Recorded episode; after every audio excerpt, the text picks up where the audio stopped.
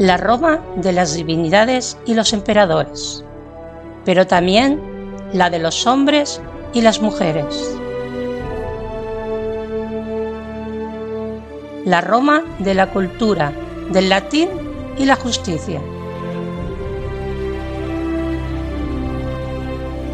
Y sobre todo, la Roma del Mediterráneo.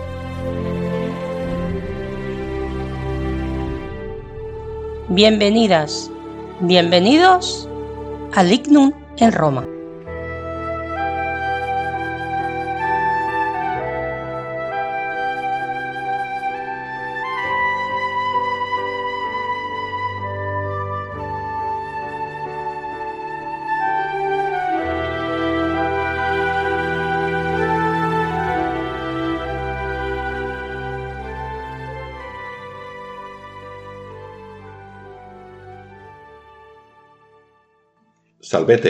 Amigos de Roma.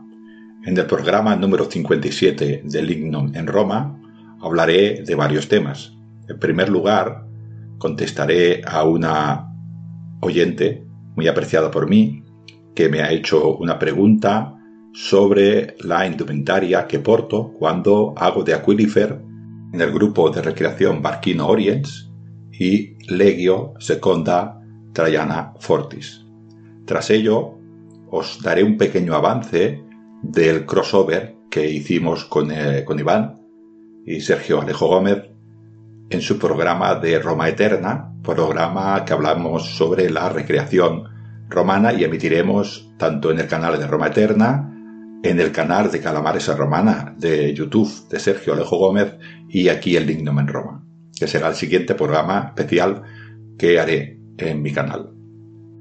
También os hablaremos de Flavio Aecio, este gran general, para muchos el último romano o el último gran general romano de Occidente. Como hago muchas ocasiones, el audio lo recuperaré de los programas que grabo en Calamares a la Romana, junto a Sergio Alejo Gómez. Y por último, recuperaré uno de mis primeros programas que hablo sobre el culto privado, sobre el ararium en la antigua religión romana creo que es un menú interesante que espero que os guste.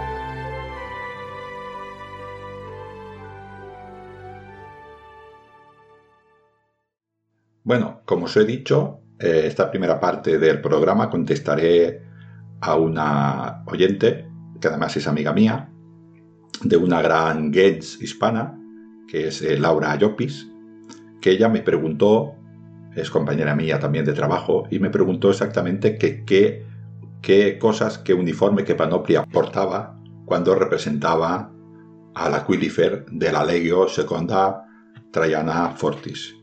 Y bueno, empezaremos por lo más sencillo. Lo primero que hago es vestir una túnica.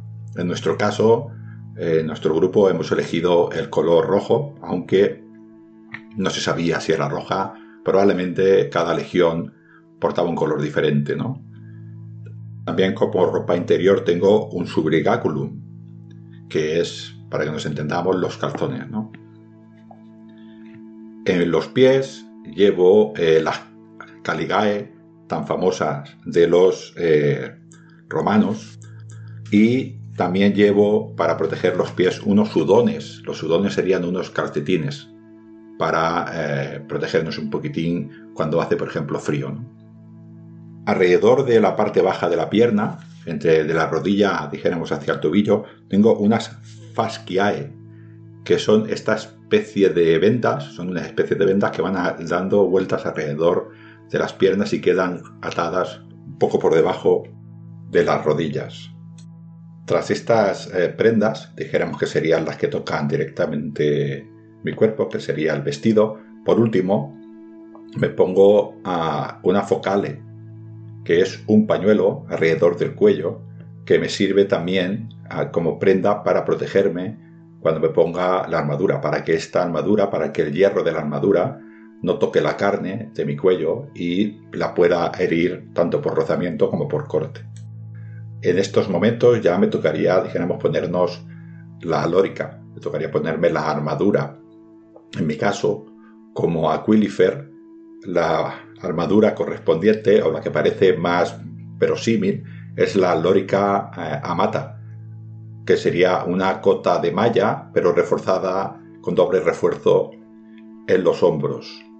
Esta armadura no se pone directamente encima de la túnica, sino que entre, entre mi túnica y mi armadura existe otra prenda que se llama supermalis, que además está acolchada de manera de que me protege al cuerpo del hierro de la armadura, pero también en caso de que golpeen con una espada, me golpeen a mi lórica, también esta, esta pieza colchada reparta, dijéramos, la fuerza del golpe a más superficie y así consigue que el impacto sea inferior porque se reparten más partes de mi cuerpo, con lo cual el daño será en principio menor.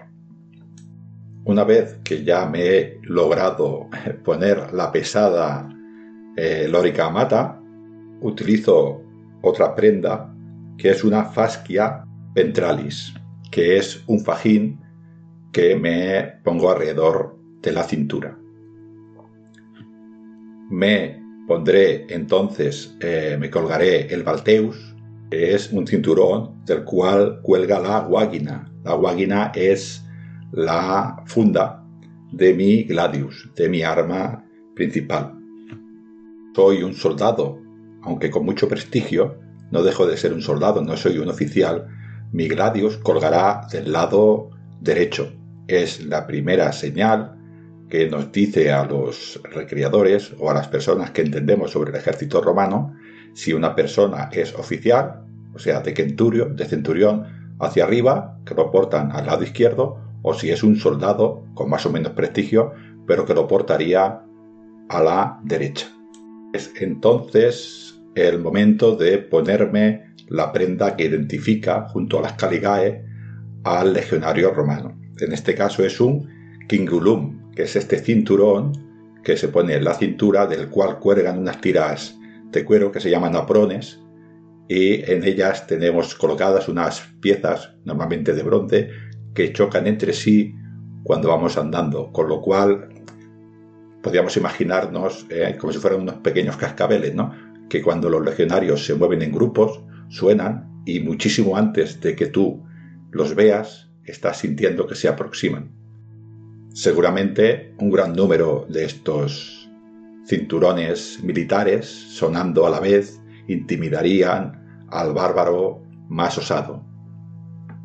Esta prenda, además de para asustar, como he dicho, a los bárbari, también se utilizaba para de alguna manera sujetar al balteu, sujetar la guáguina, sujetar a esa correa de la cual colgaba la vaina del gladius y permitir que quedara sujeta al cuerpo y cuando yo con la mano derecha a contramano saco el gladius, la vaina quedara sujeta y me permitiera sacar con facilidad mi arma. Como protección no podría utilizar el escutum imperial en forma de teja, ese escudo tan grande ¿no? que nos cubre prácticamente un metro y veinte de altura, pues 60 y 80 de anchura, depende del modelo y depende de la época. En el caso de los eh, suboficiales como el portador del signum o el aquilifer, que es mi caso, llevamos un pequeño escudo de unos 60 centímetros de diámetro, totalmente circular, al cual se le llama parma ya por último queda cubrir mi cabeza.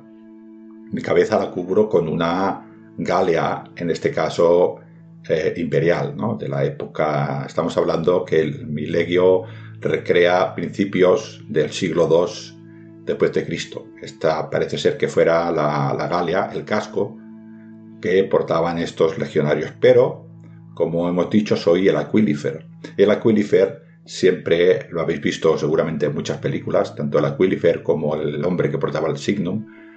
Normalmente se cubría con una piel. En mi caso, me cubro con la piel, con una piel de lobo, imitando o recordando a todo el mundo que todos los soldados que hay en esa legión somos hijos de la loba, somos hijos de Rómulo, y Rómulo, a Rómulo lo crió la loba capitolina. La loba capitolina, o mejor dicho, el lobo, también era signo del padre, era representación del padre Marte. Marte era el padre de eh, Rómulo. Por lo tanto, también era padre de todos los romanos. Esto era lo que significaba el lobo que portaba el Aquilifer. También el lobo es un animal, es un depredador, es un depredador que va en manada. Con lo cual también, de una cierta manera, el Aquilifer se impregnaba de la ferocidad y de la lealtad que le debe al líder de la manada. Y me he dejado para el final lo más importante que es el águila. El águila, el águila de la legión, que se representaba con las alas desplegadas y con rayos en las garras, los rayos del dios al cual representaba, que era Júpiter. El águila representaba a Iovis, el principal dios de la mitología romana, que era padre de dioses y padre de hombres, pater deorum et ovinum. Sus atributos, eh, como hemos dicho, son el águila y el rayo. Júpiter está en la colina capitolina y ve todo, desde su templo ve todo lo que sucede en Roma. Al igual que el águila era portado a una gran altura, la máxima altura de cualquier signo que había en la legión, y también observaba a todos, a todos los legionarios. Las águilas de Roma, las águilas de Júpiter, observaban desde la altura todo aquello que sucedía en la legión, representando a que Iove, el dios supremo, observaba. Parece que nos encontramos ante una insignia que es claramente simbólica, aunque, aunque algunos autores creen que el águila no era simplemente eso, sino que también tenía un cierto valor táctico. Se situaba normalmente cerca del primus pilus, que era el centurión de la primera centuria de la primera cohorte, o sea, el centurión más importante, con lo cual indicaba a todos los demás eh, miembros de la legión dónde estaba situada la primera cohorte. De esta manera ellos se podían situar también en batalla teniendo esta referencia. Además, eh, hay muchos testimonios que el Aquilifer, cuando veía que los hombres fallecían o tenían un poco de temor, como era el hombre más aguerrido, con más experiencia, obligaba a avanzar la línea. Si el Aquilifer avanzaba, avanzaba toda la legión. Ser era una vergüenza, la pérdida era un deshonor y una blasfemia perder al águila, puesto que ofendías a Roma y ofendías a Iove, el Optimus máximo, el mejor y el más grande. Perder el águila suponía severos castigos y disolver a la unidad. Así que el portador del águila es llamado Aquilifer, debía ser un veterano de la legión, tenía que ser un hombre respetado por todos sus compañeros por su valor y su arrojo. Esto le permitía tener una situación privilegiada dentro del ejército y tenía su dedicación exclusiva en el cuidado del águila y estaba totalmente liberado de cualquier otra tarea como guardias o limpiar cuadras o hacer comidas o cualquier otro tipo de tarea de un miles gregario normal. También tenía una paga mayor. Hay discusiones si era un duplicario o un triplicario, ¿no? si cobraba el doble o el triple que los demás. Bueno, espero que esta respuesta haya sido de agrado de Laura, eh, Laura Llopis, mi compañera de trabajo y mi oyente también de podcast. Seguimos con la segunda parte del programa, que como he dicho, será una pequeña píndola de unos 11 minutos sobre lo que se espera en el siguiente programa del Lignum en Roma, el siguiente especial que saldrá aproximadamente de aquí a una semana.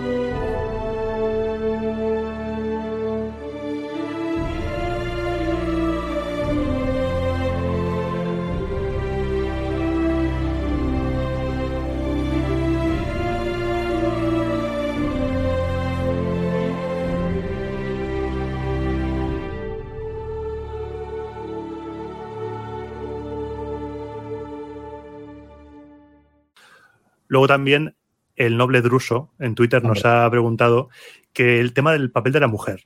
Hay el tema de las ornatrices, ¿no? Habéis comentado. ¿Tenéis, tenéis gladiadoras en, el, en la línea de, de gladiatura? Estamos en ello. Estamos intentando tener eh, gladiadoras. Lo que pasa es que cuesta, cuesta un poco, pero sí no tenemos ningún problema en que haya gladiadoras. Al contrario, invitamos a las, a las dominae, a las mujeres que tenemos en el grupo, a que sean gladiadoras, ¿no? Y a ver si conseguimos. Piensa que ser gladiadora significa ponerse un casco que va, le va a pesar 6 o 7 kilos el casco, malos escudos y malas espadas, y luego moverse y, y, dar un espectáculo importante. Y eso se necesita ensayar y que vengan cada 15 días.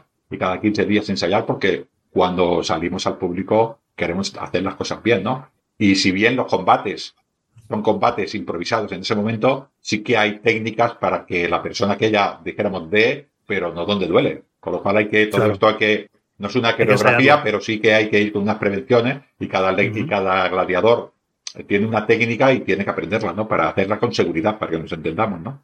Y a ver si podemos incorporar eh, Provocatrix. Las, las, había habido, ¿eh? las había habido. Lo que pasa es que como la gente va dejando el grupo porque tiene otras obligaciones, hay gente que trabaja, que estudia, que tiene otros compromisos, que también cierra un ciclo también, porque esto, gente que lleva muchos años, ¿no? Entonces, es verdad que sí que habíamos tenido gladiadoras, habían, bueno, gladiátriques en este caso, dos, dos, dos o tres, cuatro, cinco chicas. Pasa que, claro, en este momento mm, tenemos dos chicas que hacen de dominaes, ¿vale? Y luego se les ha ofrecido la posibilidad y están interesadas, entonces hay que volver a reanimar porque mmm, realmente las chicas juegan un papel muy importante también en Barking Orients. ¿eh? Evidentemente, por rigor histórico, eh, las chicas no pueden recrear la legión, ¿vale? Es una pena, ¿vale? Pero mmm, hay, hay unos, mini, bueno, unos unas cosas, unas características que se tienen que cumplir y en este caso mmm, poner a una chica en la legión, pues todos sabemos que las mujeres en la antigua Roma no combatían, se dedicaban a hacer otras cosas, pues porque la cultura romana era de otra manera, porque era hace dos mil años, entonces las circunstancias de hace dos mil años no son las mismas que hace eh, que son actualmente, entonces el papel de la mujer en la antigua Roma era otro y en este caso las chicas que tenemos que se que recrean el papel de la mujer en la antigua Roma, tanto las ornátriques como las dominae, como las eh, poelas, como las las, eh, ¿qué, te, ¿qué, tenemos más? Eh, ancillas, como eh, todo, todo, tenemos un papel muy importante, ¿no? Entonces, ellas juegan un, un papel importante porque mm, además son unas cracks. O sea, si nosotros investigamos, eh, sí ellas hacen bueno, lo eso iba siguiente, a decir, Sergio. O sea, investigan más que nosotros, montón, hacen experimentos con, con, productos químicos. Con... Eso te iba a decir, porque sí, en el sí, taller de las Ornatrix había, había ungüentos ahí que si grasa de cerdo, que si tal, y, hostia, y olía bien, y, nos dijeron que hacían experimentos, como tú dices, Ángel, se lo ocurran un montón. Sí, sí, y, y van a preguntar a personas de, de la docencia de la escuela Joan Peregrí de, de Barcelona, pues a personas de química, cómo podría racionar esto, biología, y están haciendo, experimentando con grasa. Yo no me lo creía. Grasa de cerdo con unas, con unas hierbas y macerando y, y al final el, abrieron aquel tupper y olía toda la clase. Es que es una cosa increíble. Todo esto a base de, pues, de textos de Plinio, de textos de Ovidio, ¿no? Eh, pues ellos van, van intentando eh, hacer esos productos. Los productos que utilizan muchísimas veces, no todos, porque algunos son tóxicos y no podemos utilizarlos, ¿no? Pero uh, utilizan los mismos productos que se utilizaban en aquella época y tienen una línea de investigación enorme. O, por ejemplo, eh, la gente se sienta allí y ve, en el caso, en este, en Badalona, era mi mujer era una era la persona que, que estaba peinando. Para sacar esos Felici peinados. Felicidades, por cierto. Creo que fue su cumpleaños hace poco. Sí, muy bien, sí. Eh, esto, esto es un peinado, pero piensa que para hacer ese peinado nos fijamos en, en el pique, nos fijamos en estatuas y nos fijamos en monedas, en monedas de romanas para ver cómo eran los diferentes peinados de las diferentes, eh, de, de, las diferentes emperatrices. Pompeya Plotinia, Biblia Sabina, de, estos son de nuestra época, mujer de Adriano y de, y de Trajano, ¿no? Pero también vamos un poquitín, un poquitín atrás, pues, eh, Livia Drusila, o la, la, misma Julia Donna, o también, tenemos a ellos miran las, las estatuas, miran las monedas, intentan averiguar cómo serían esos peinados, ¿no? Y son, hay peinados que tardan 40 minutos y están cuatro horas que nosotros ensayamos legio, ellos están cuatro horas ensayando los peinados, montando, desmontando, cosiendo, cosiendo. Intentamos utilizar hilo de aquella época, agujas de aquella época de madera, acus, que se llaman en, en esto. Quiero decir que su línea de investigación quizás no es tan espectacular como nosotras, pero es más meritoria, porque tienen que sumergirse y tienen que experimentar, hacer un, un macerado significa coger aceite y, y ponerle allí unas, bueno, diferentes productos y luego probar si está bien y luego otra vez volver a probar hasta que te sale bien. O hacer un ungüento con cera. O sea que todo esto lo hacen ellas, ¿no? Y van buscando productos, pues eh, los huesos o lo, que tiene la sepia dentro. O bueno, un montón de productos que utilizan para hacer esponjas naturales. Todo lo que ellas utilizan lo intentan ah, imitar como era la antigüedad. Y el mérito que tienen es enorme. Yo creo que más incluso que nosotros. Lo que pasa es que no es tan espectacular. En el Mare Magnum Balear, por ejemplo, allí en Palma de Mallorca lo bordaron, o sea, eh, lo petaron porque mm, espectacular, espectacular. Es que podéis venir a ver la Legión y poder podéis venir a ver los gladiadores. Evidentemente, esto es espectacular y es eh, algo asombroso que llama mucho la atención. Pero sobre todo, os recomendamos encarecidamente que vayáis y asistáis a las explicaciones que hacen ellas sobre todo el tema de maquillaje, de ungüentos, de perfumería y los peinados que son espectaculares. Pues que no, os podéis imaginar lo laborioso que son mm. y lo perfecto y lo perfeccionistas que son ellas también, porque realmente ellas buscan lo mismo que buscamos nosotros con la Legión, lo buscan ellas en su línea de investigación, que es la de la pulcritudo feminae, ¿vale? Y yo pienso que es eh, algo eh, que, que, impresiona tanto que, que muchos grupos de recreación de España se han fijado en cómo trabajan nuestras ornatriques y les han pedido consejo y ahora hay muchos grupos que ya están introduciendo la figura y el papel de la, de la mujer en este ámbito, en el ámbito de la Ornatrix, ¿no? Entonces, yo pienso que eh, este, en, este, en, este, campo, por ejemplo, somos, son estas chicas, nuestras chicas, son unas referentes, o sea, porque Lo, petan. Además, piensa que, uh, Iván, es una cosa tan, nosotros no tratamos, ellas, solo por el vestido, por cómo se visten, ya eh, enseñan qué tipo de mujer era, si era una domina, si era una domina de la alta sociedad, si era una esclava, si era una liberta, si era una, una esclava favorita, para que nos entendamos, o que podía tocar, que podía tocar a la señora, si era una abuela, si era una mujer, una, una chica eh, casadera, ¿no? Solamente por la manera que tienen de vestirlas, ya lo, ya se sabe cómo es. Y además ellas se comportan de manera así. O sea, tú cuando ves una esclava, aunque no sepas lo que es una esclava, la ves y estás viendo que esa mujer está sometida, es una esclava, ¿no? Y cuando ves a la domina, está viendo que se mueve y actúa como una domina.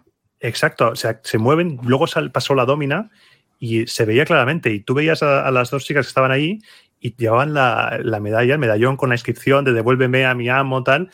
Y está detallado al milímetro, hasta el mínimo detalle, para que tú te des cuenta de eso.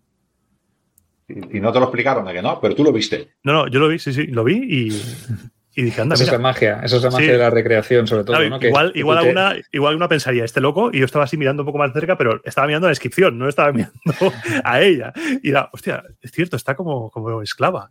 Y luego estaba la Domina ahí, que, que, la Domina hace como que es la, la mujer de, del legado. Del legado. Sí, sí, sí. y aparte, que la Domina se comporta como una Domina. Sí. ¿Vale? Pues yo he visto, en más de una recreación, he visto a la domina pegarle un grito a la, a la esclava o pincharla con la aguja cuando le hace un peinado que está mal hecho. O sea que mm, hay, hay para todo, ¿eh? Hay para todo. O pedir que le den algo de comer o, una copa de vino o lo que sea. Entonces, eh, todo es eh, llevado al, al dedillo, ¿no? Si nosotros lo bordamos, ellas van un nivel por encima. Entonces, esto, esto es importante, funcionamos como un grupo, ¿no? Y todos, eh, evidentemente, nosotros no podemos hacer de Dominae y ellas nos pueden hacer de, legionarias, ¿no? Pero eh, entre todos colaboramos y todos mm, hacemos que todo funcione como un ente único, que eso pienso que es la, clave de la, recreación. Entonces, el papel de la mujer en, la recreación, como decía nuestro querido Druso, eh, Importante no, lo siguiente, importantísimo. Entonces, nosotros nos interesa muchísimo, desde Barking Orients, darle visibilidad a la poca visibilidad que tenía ya la mujer en el mundo antiguo.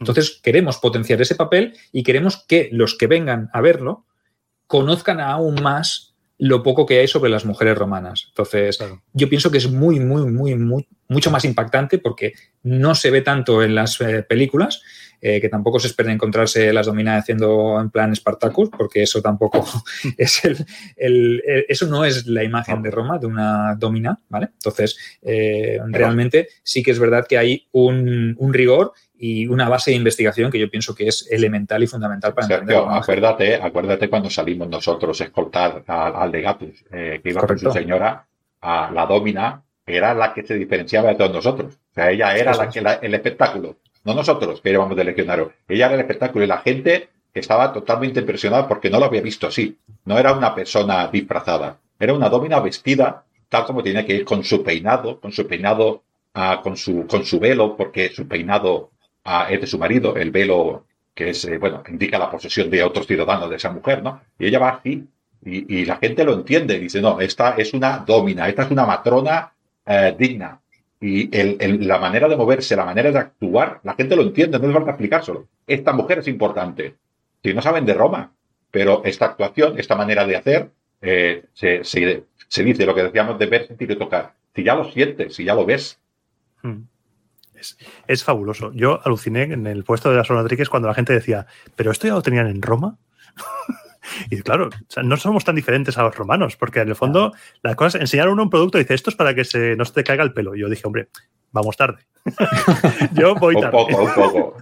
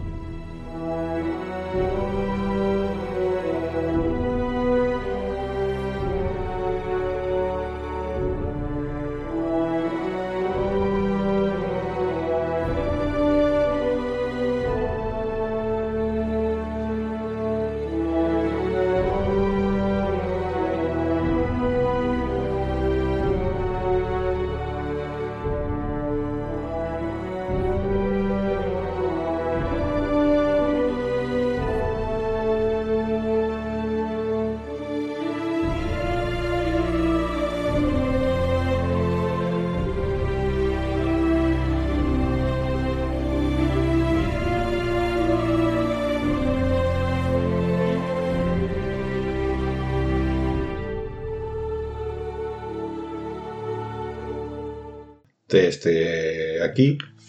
Quisiera invitar, después de haber oído este pequeño trozo, esta pequeña introducción del siguiente programa especial que haré en Lignum en Roma, recuerdo que también saldrá en Roma Eterna Podcast, en iBox, y que también saldrá en vídeo, para que no veáis los caretos, en el canal de YouTube de Sergio Alejo Gómez, en el programa que comparto con él de Calamares a la Romana quisiera recordar a todas estas mujeres o jóvenes, estas dominas, estas puelas que estuvieran interesadas en participar en nuestro grupo, en el grupo de recreación Barquino Orients, todas aquellas mujeres que estén alrededor de Barcelona, que si les interesa el tema se pongan en contacto con nosotros y les daremos información. En este caso solamente tienen que dirigir correo electrónico a parcinoorients.cat. Allí le daremos información y si están interesadas en venir y ver cómo hacemos grupo y cómo hacemos todo el tema de la Dominae, de la Pulcritura Dominae, o incluso si quieren ser Gadiatrix y participar en los eventos de vida civil también que hacemos en el grupo, las esperamos y gustosamente serviremos esta información. Ahora os dejo con Aecio, el último general romano de Occidente.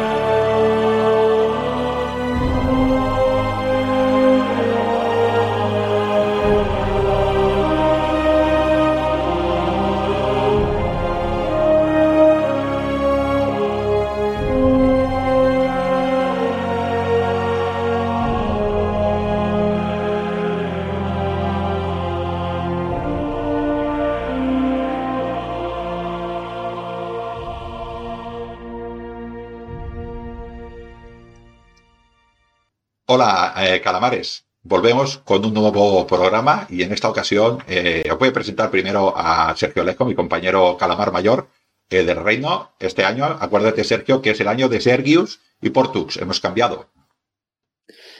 ¿Qué tal? ¿Cómo estáis, calamares? Pues nada, un placer eh, formar parte de este, ¿cómo le podríamos llamar ya duomvirato, ¿no? Duomvirato, duodictadura podría ser.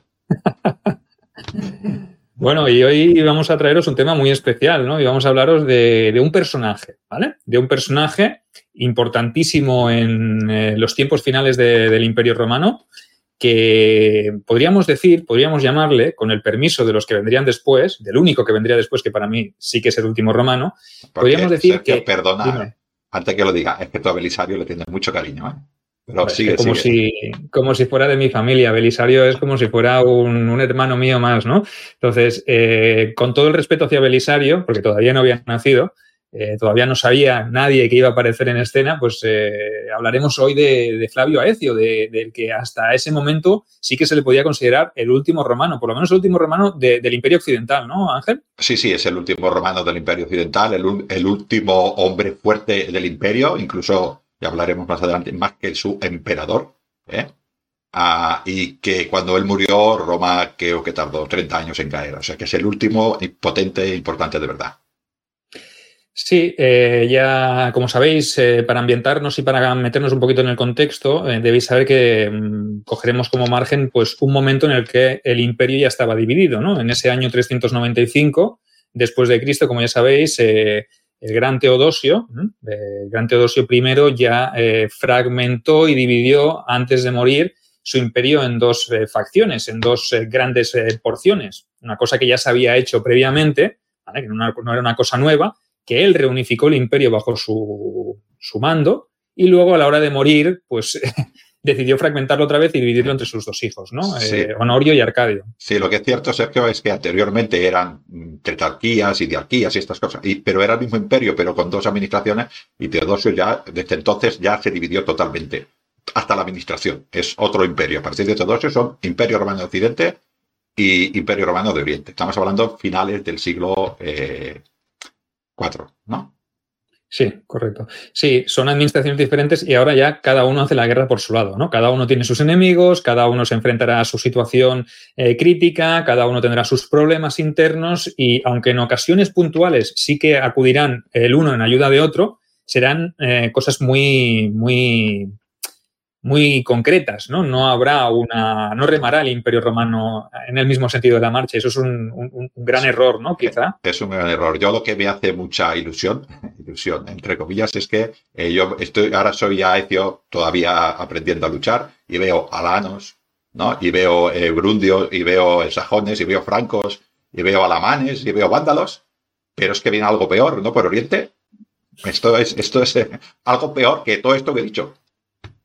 Claro, y es que si cogemos como margen, por ejemplo, como horquilla temporal para situar a nuestros videoyentes el año 422 después de Cristo, en ese momento se produce una cosa terrible, ¿no? Y es que, eh, bueno, terrible para los romanos, entiendo, ¿no? Porque para los unos, pues no lo era tanto, ¿no? Eh, eh, en, ese momento, uno de los, de los líderes unos, de nombre Rúa, que a la postre era el tío del conocidísimo y archienemigo de Roma, ese azote de las estepas llamado Atila, vemos que en ese 422 este tal Rúa eh, ya estaba recibiendo unos pagos por parte de Constantinopla de unas 300, 350 eh, libras de oro anuales a cambio de mantener eh, la paz. O sea, un, tributo. O sea, que los romanos de Oriente estaban pagando tributo a, a este líder 1 en el año 422 es terrible, ¿no, Sí, es que esto lo, vemos aquí como algo quizá normalizado en este momento, pero.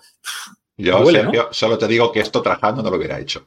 Además, ya, ya que Trajano no lo hubiera hecho, ya no digo, estamos hablando de muy otras, pero la experiencia de durante la, anarquía militar de pagar oro a los partos para que no hiciera la guerra, nunca, nunca le fue bien, ¿no? Y, y ¿qué podía ir mal? Pues, pues si yo te doy, por miedo te doy dinero, pues yo qué hago? ¿Te pido qué? Por más. Más. Evidentemente, eso, eso en el 422, pero es que en el 434, o sea, eh, solo 12 años más tarde, eh, el mismo caudillo ya elevó el precio del tributo y los romanos de Oriente pues no aceptaron porque estaban, imagino ya, hasta el cuello de, deudas y de tener que pagar Y obviamente, pues los unos, ¿qué hicieron? Ángel, si no te pagan, mm, lo que tú pides. Pues a, pues a por ellos, ah, claro. Cuando huelen la debilidad, pues dice, tú no me lo das, pues yo lo cojo. Y, ahí, y allí fueron se dedicaron a hacer sus, eh, sus eh, racias, ¿no? Sus racias, sus ataques, sus eh, campañas de terror, etcétera, etcétera, ¿no? Lo único que por suerte para los romanos, pues este Rúa falleció al cabo de poco tiempo, ¿vale? Y la presión de los unos, pues pareció disminuir en las fronteras, aunque, claro, mm, esa calma pues era el preludio de lo que tendría que venir después, ¿no? Porque realmente, ¿qué vino después? ¿O quiénes vinieron después, Ángel? Porque luego vino una situación también un poco compleja dentro de los unos. Sí, sí, ah, me ha hecho mucha gracia porque has dicho por suerte. bueno, la cosa que pararon un momentito y un tal, este que has dicho tú, el azote de Dios, eh, Atila y su hermano, eh, creo que se llama Bleda, no me quiero equivocar, eh, estos dos cogieron el poder eh, eh, de los unos, ¿no? Y se ve que este Atila tenía muchas ganas eh, de guerra y evidentemente dijo, bueno, pues ya que hemos ido, pues volvemos. Y allí se los encontraron. Sí, sí, sí. Y en el 440, o sea, seis años después de que los romanos dejaran de pagar, la estructura del reino, del imperio, como lo queréis llamar, uno, ¿vale? Eh, vuelve a estar bien eh, conformada y se vuelven a crecer, vuelven a pedir al Imperio de Oriente que pague tributo y esta vez, si en el 422 eran 350 libras de oro lo que pedían, al año, en esta vez ya están pidiéndole 700 libras de oro al año. Sí, eso es la inflación, Sergio, esto es la inflación. Más los pagos atrasados, ¿no? sí, sí, es la inflación, sí, sí, sí. Ah, bueno, la cosa es que intentó, intentó Aníbal cobrarse, ay, perdón, Atila, Aníbal, es que tengo miedo de toda esta gente. Es otro azote, sí. ¿no? sí. Atila ah, intentó, fue, hizo todo el daño que pudo, ¿no? Y bueno, consiguió bastante dinero. Creo que en ese momento hubo una, una cosa muy importante en Constantinopla, ¿eh? estamos hablando que tenemos por allá Atila, ¿no? A que hubo un, buen terremoto, ¿no? Y se derribaron estas murallas de defensa. Yo lo que, lo que a mí me parece muy interesante de este tema, y igual tú no le das tanta importancia, pero yo, a, claro, allá en Constantinopla dijeron las murallas están derribadas, va a venir este hombre y nos va a matar. De hecho, se ve que, que, que Atila se dio cuenta, fue, ¿no? ¿Y cómo logró el, general de la zona? Seguramente sería el equivalente al prefecto del pretorio, siendo un nombre, pero el equivalente al prefecto del pretorio de allí de Cosman. ¿Cómo pudo eh, eh, conseguir a todos estos que después hicieron lo de la Nike, de la, los, los, del circo, los azules y los verdes, que hicieran ellos las murallas? Esto es como juntar Coca-Cola y Pepsi-Cola. Se pusieron a trabajar para hacerlo de las murallas.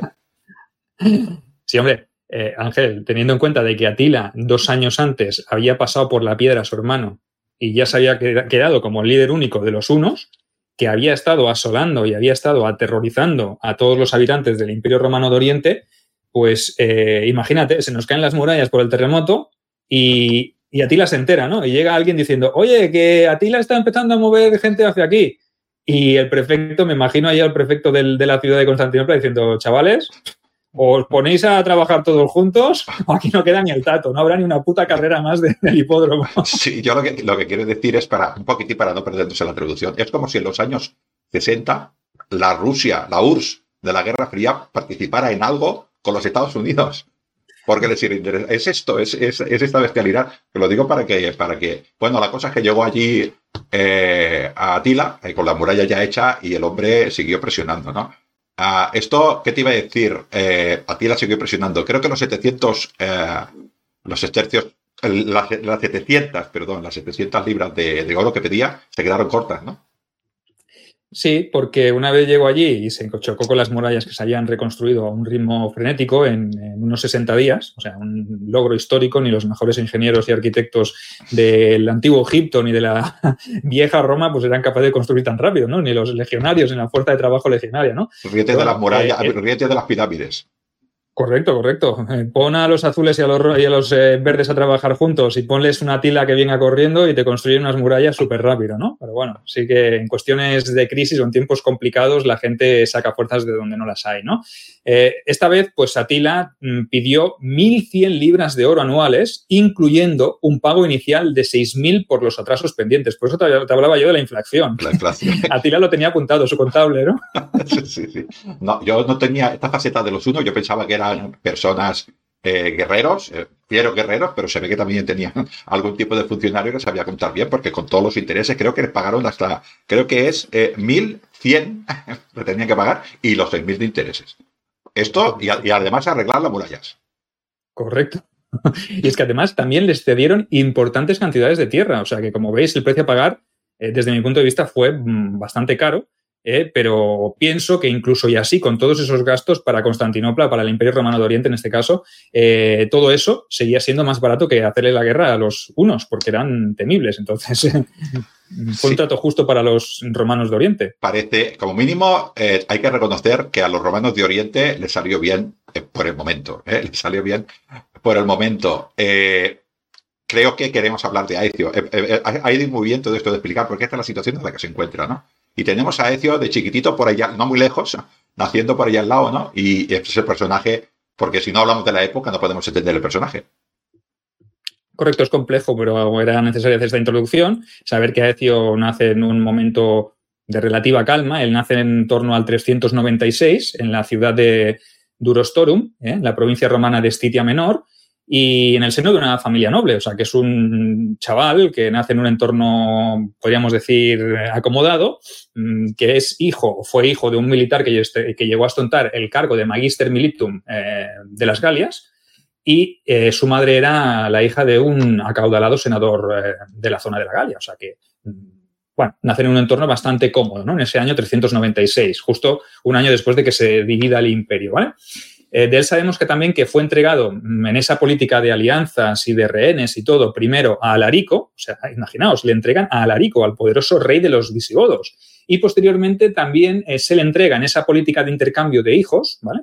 Eh, a un jefe tribal uno. Entonces, pese a eso, pese a que está con los visigodos y está con los unos, debemos decir que es educado completamente a la manera romana, ¿vale? Aunque ese tiempo que pasa con unos y con visigodos le sirven muchísimo, porque él eh, se, chupa todas las tradiciones, todas las costumbres, todos los secretos de esos que algún día serán sus enemigos. Sí, esto, eh, salvando la distancia, podría ser una, especie de Arminio, ¿no? Este que, sabe cómo funcionan las legiones romanas, de, en este caso de Augusto, y luego se aprovecha siendo enemigo de las legiones. Esto sería un poquitín, un poquitín igual. Él luego, cuando lucha con todos estos bárbaros desde el punto de vista romano, es lo que dices tú, sabe esos puntos, sabe esa manera de trabajar, esa manera de coordinarse y además cosas internas, probablemente cosas de logística que nos perdemos, ¿no? Y cosas de, de, pactos con otros, con otros líderes que a veces cuando hablamos de batalla no, no, le damos importancia, pero saber hablar con quién y cuánto también es muy importante para las alianzas.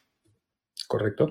Y te ayuda a entender un poquito la manera de pensar de ese enemigo, ¿no? Entonces es como un arminio, pero a la inversa. El arminio a la romana, ¿no? En este caso, los romanos aquí podemos ver el ejemplo de arminio, pero del favor o del lado de los romanos, porque ayudará a, a Ecio a entender un poco a sus enemigos y luego le vendrá muy bien.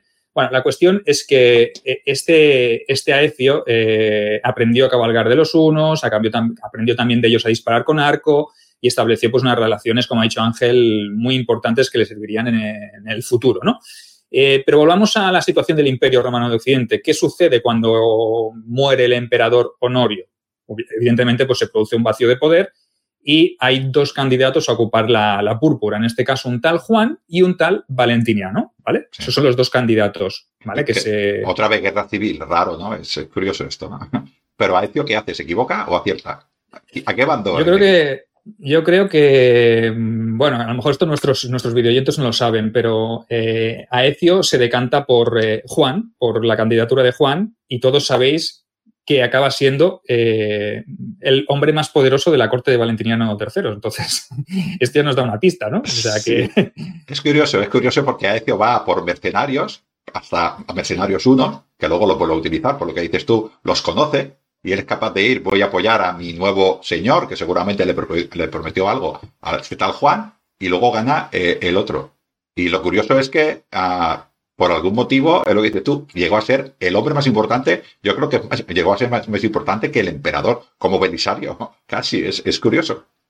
Como un acabó muerto. el propio, el propio Valentiniano se da cuenta de que no puede tener en contra un tipo tan, tan poderoso que es capaz de mover eh, ejércitos de mercenarios tan, tan grandes. Entonces, pese a que Juan es apresado y ejecutado por el propio Valentiniano, hay constancia de que eh, el nuevo emperador negocia con, o negocia, sí, establece unas negociaciones con, con Aecio eh, y a cambio de no reiniciar una guerra que hubiese sido sangrienta, pues le nombra Magister Militum por las Galias, o sea, como su padre en su día, o sea, que le da una recompensa, ¿no? Sí, sí, quizás, Sergio, recordar que, que, el Magister Militum por la Galia era prácticamente el cargo más importante militar de la época, donde había más hombres, donde había más problemas en esa época. Estaba la parte de Panonia, bueno, la parte de del Danubio, que también era importante, y luego estaba la parte de África, pero la más, la más importante era la Galia, o sea, que era el que tenía más ejército, para que nos entendamos, de, de Occidente, que es importante el cargo. El cargo, el tema de Magister Militum viene a ser pues una especie de general en, jefe, ¿no? Sería como una especie de comandante, ¿no? Y en ese momento en el imperio, hay, en el imperio romano de Occidente, a ver, seamos concretos, hay como tres zonas o tres regiones que están encabezadas cada una por un Magister Militum, ¿vale? Hay tres hombres poderosos, eh, siendo uno de ellos eh, Aecio en la Galia, un tal Félix que estaba mm, como jefe o comandante en jefe de la zona de Italia y Bonifacio que se hacía o hacía lo propio en la zona de, África, ¿no? ¿Y qué ocurre, Ángel? ¿Qué ocurre aquí? Que, claro, tres son muchos, ¿no? Para tener el poder. Yo, conociendo a los romanos como los conozco y viniendo de esta época tan bonita, no puede haber, esto sería una triarquía de generales, para que nos entendamos, una tria generalcía, ¿no? Y solo puede quedar uno. Tres hombres entran, uno sale, tal como te lo cuento.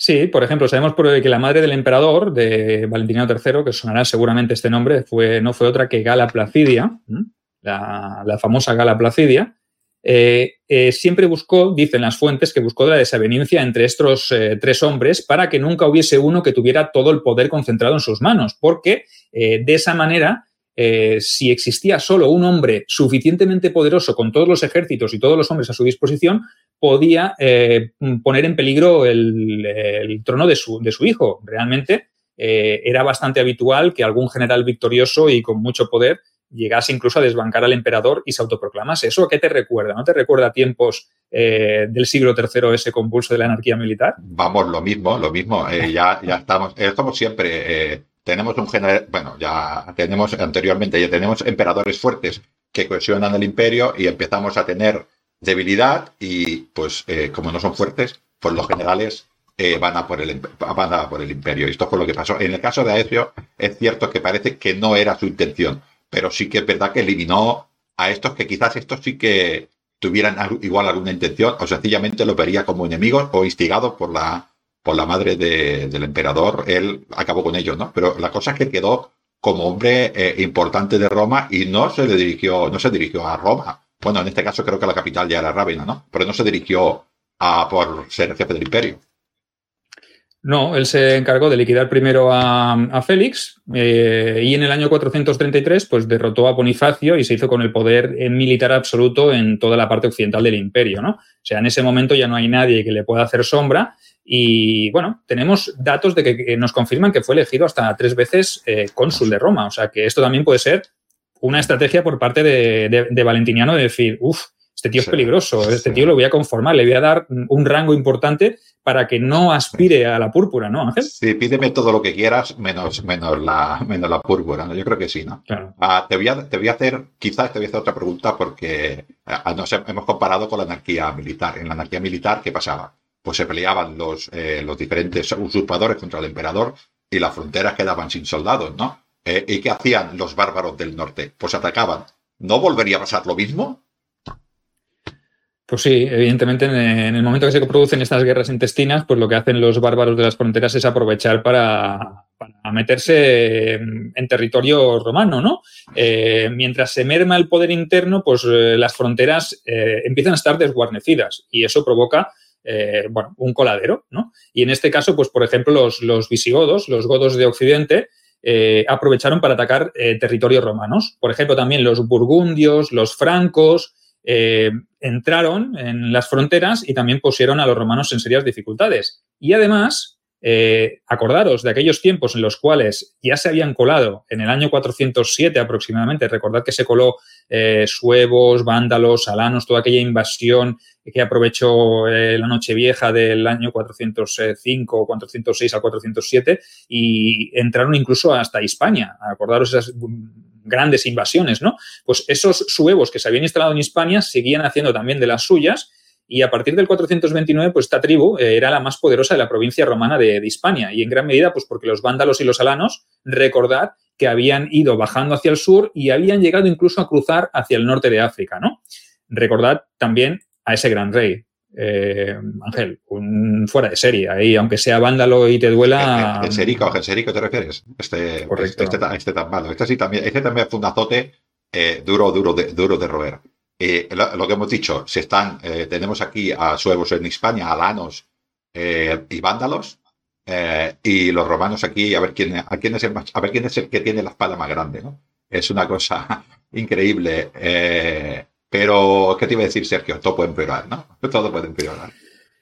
Sí, eh, los vándalos evidentemente fueron desplazándose hacia el este de África, capturando, saqueando ciudades. el magister Bonifacio, mm, antes de que lo derrotara eh, el gran Aecio, pues eh, tuvo que plantar cara a estos vándalos, salió escaldado, por ello mm, fue por lo que decidió probar suerte en Italia, donde se enfrentó a Aecio y allí fue donde acabó perdiendo incluso la vida, ¿no?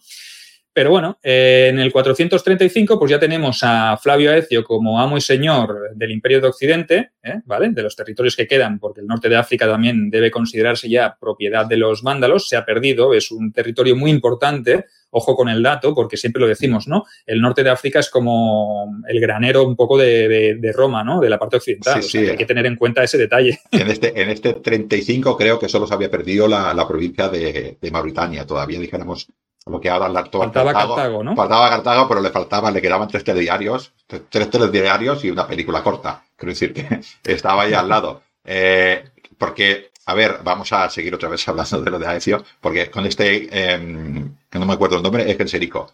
Este hombre veía que iba, ¿no? ¿Y qué hizo otra vez Roma con este vándalo? ¿No me dirás que le volvió otra vez a dar dinero por paz?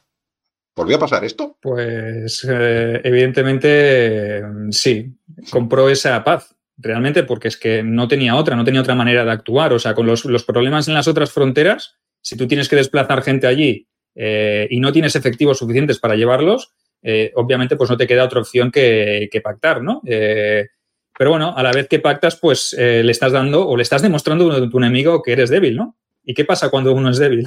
Pues que el otro, el otro se aprovecha. Acabo de decir que Cartago todavía no era, pues a partir de ahí Cartago se la quedaron. El granero, en este momento, era el granero de la Roma el granero de Occidente. Teníamos a Egipto, pero en este caso, eh, aunque no lo parezca, esta provincia de Cartago era muy rica también en cuanto a producción agrícola, ¿no? Y era, pues, es lo que se abastecía, eh, en este caso, Roma, ¿no? Pues la perdió. En este momento la perdió. Por esta, claro, es lo que decimos, yo ahora lo digo un poco de broma, pero también ha hecho como que se encontró, quiero decir, se encontró con toda Europa levantada, con, con, tribus eh, vándalas, francas, sajonas, apretando por el norte y los vándalos en el sur. Tengo que ceder territorio de alguna manera, ¿no? Él supongo que dijo, pues igual si le doy la parte de Nubidia, si le doy esta parte, se contenta, pero aquel hombre vio debilidad y dijo, Cartago para mí.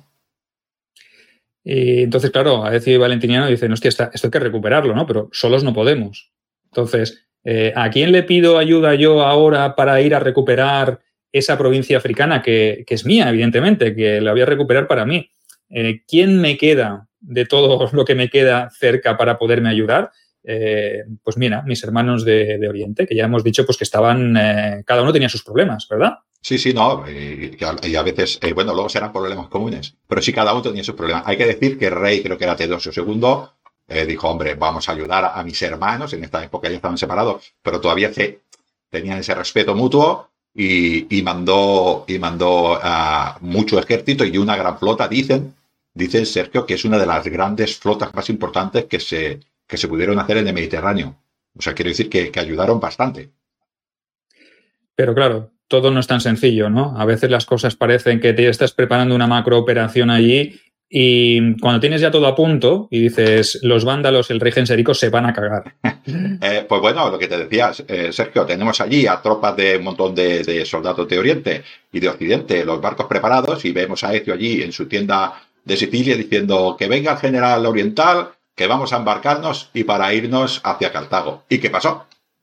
Entonces llega el general de Oriente y dice, oye, perdona, Flavio, Dios, mira, que tengo que decirte una cosa, ¿no? Que mira, acabo de recibir una misiva de Teodosio que me está diciendo que tenemos a los unos ad portas. O sea, que te vas a quedar aquí con la mitad de la flota o con una cuarta parte porque nosotros hemos puesto casi toda la flota y vamos, que tenemos problemas en casa. O sea, que cada uno, que como se dice vulgarmente, ¿no? Que cada perro se lama su pijo, ¿no? Totalmente, totalmente. Y entonces eso se iba a convertir en una, en una invasión y al final, pues desde Roma demostrando fortaleza que no sea, a ver, porque la historia da muchas vueltas. En vez de atacar Cartago, igual esta vez no quisieron pagar con oro, sino pagar con un pacto matrimonial. Pudiera ser. Bueno, son las opciones que te quedan, ¿no? Y es que ahí Valentiniano pues no le quedó más opción que ofrecerle algo a Genserico para recuperar un poco el abastecimiento de, grano, ¿no? Y le ofreció ni más ni menos que a su propia hija, Eudocia, ¿no? Eh, para que se casara con el hijo de Genserico, que se llamaba Unerico, ¿vale? O sea que eh, hasta aquí todo normal, ¿no? Sí, pero, este, se puede este complicar más todavía, ¿verdad? Este hombre no estaba casado con una princesa goda buena princesa. Con hija, con hija, de Teodorico, con una de las hijas de Teodorico, el grande. O sea que. Ah, hubo, ¿no? hubo divorcio. Eh, digamos de mutuo acuerdo sería el divorcio. Bueno, divorcio, divorcio. Yo pienso más que empaquetaron a la novia y se la enviaron de regreso en un barco, pero con alguna con alguna tara, ¿no? Que, dijeron, ¿no? ¿Qué, le, hicieron a la pobre hija de, Teodorico Ángel? Me parece una atrocidad. Dice que le cortaron las orejas y la nariz y se la enviaron a su padre. Pues, eso eh, se ve que creo que entre los vándalos y los godos no había buena relación a partir de entonces. Eh. Es solo una apreciación subjetiva mía. Que tú, ponte que eres eh, genserico y dices, hostia, pues tengo los romanos aquí que me van a preparar una campaña, lo que sea, o lo que fuera, y me ofrecen a su hija, pues oye, me interesa quizás más estar en buenas relaciones con los romanos que con los mm, godos que están, o los visigodos, que están ahí al norte de la Galia o al este tocando Britania, y no me interesa, los tengo a los romanos más cerca, entonces a la hija de Teodorico para casa, pero era necesario hacerlo de esa manera. No era necesario, pero se ve que los vándalos son vándalos por algo, ¿no? Yo me quiero imaginar que todo esto iba a cambio pues de trigo, pero claro, seguramente los vándalos cobrarían oro por este trigo o por estos alimentos, pero como mínimo Roma sí que tenía ese suministro de alimentos que de la otra manera hubiera supuesto eh, hambre para la plebe romana, ¿no? Esta plebe triguera que vivía prácticamente desde el Estado, porque no tenía otra ocasión. Yo creo que viene por aquí, ¿no? Ah, pero la cosa no está tranquila tampoco, ¿no? Hemos dicho que tenemos a los unos eh, en Oriente, ¿no? Y a este igual se, se, las prometía muy tranquilas, pero evidentemente estamos hablando de historia y siguen pasando cosas. Evidentemente, una vez pactado el tema este con, los vándalos, pues los problemas eh, siguen siendo otros, ¿no? Y Em, el, bueno de Flavio Aecio, pues era un hombre inteligente, era un hombre hábil, capaz, pero tampoco tenía tiempo de estarse quieto. Es decir, no tuvo muchos eh, periodos de paz durante esos años que estuvo como magister militum, sino que tuvo que combatir, como hemos dicho antes, contra francos, alamanes, visigodos, burgundios, suevos, además de aquellas míticas y conocidísimas vagaudas que venían ya de, del siglo III, que las eh, nombramos con Carlos de Miguel en los podcasts de, ese, periodo de la anarquía militar, ¿no? Pues aún en este siglo V, eh, en este mediados, primera mitad del siglo V, siguen habiendo todavía movimientos de vagaudas en, toda la zona de, de, Hispania y de la Galia que dificultan también el tema, ¿no? Yo, he oído, Sergio, por las cantinas de, Roma, del Aventino, que ya sabes que a mí me gusta ir mucho por esas cantinas, dicen que, que Flavio Aecio dormía con la armadura, que ni se la quitaba.